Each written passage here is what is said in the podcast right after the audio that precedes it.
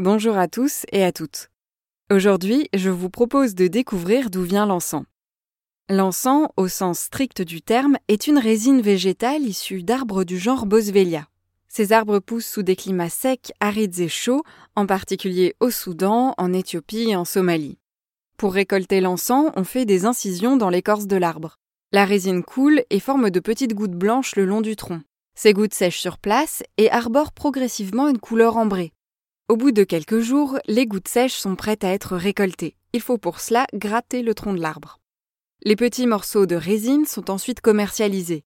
Pour profiter de leur odeur, il suffira de les faire doucement brûler sur un morceau de charbon de bois. C'est le même principe qui permet de récolter la myrrhe, une autre substance odorante très prisée dès l'Antiquité.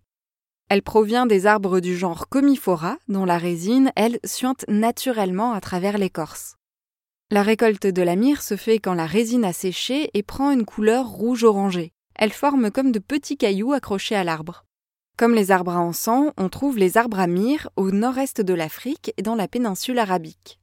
Ces résines végétales contiennent de très nombreux composés qu'on peut classer en trois familles les huiles essentielles, les polysaccharides et les polyterpènes. Elles servent à protéger l'arbre en cas de blessure et d'attaque de parasites. Attention à ne pas confondre la résine avec la sève de l'arbre qui, elle, assure la circulation des nutriments dans la plante.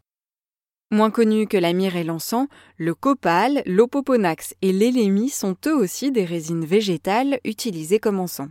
Car par extension, on désigne aujourd'hui sous le nom d'encens toute matière odorante à brûler. Cela peut être euh, du bois comme le santal, mais aussi des mélanges de bois, d'herbes et d'épices, comme ceux qu'on trouve sous la forme de bâtonnets.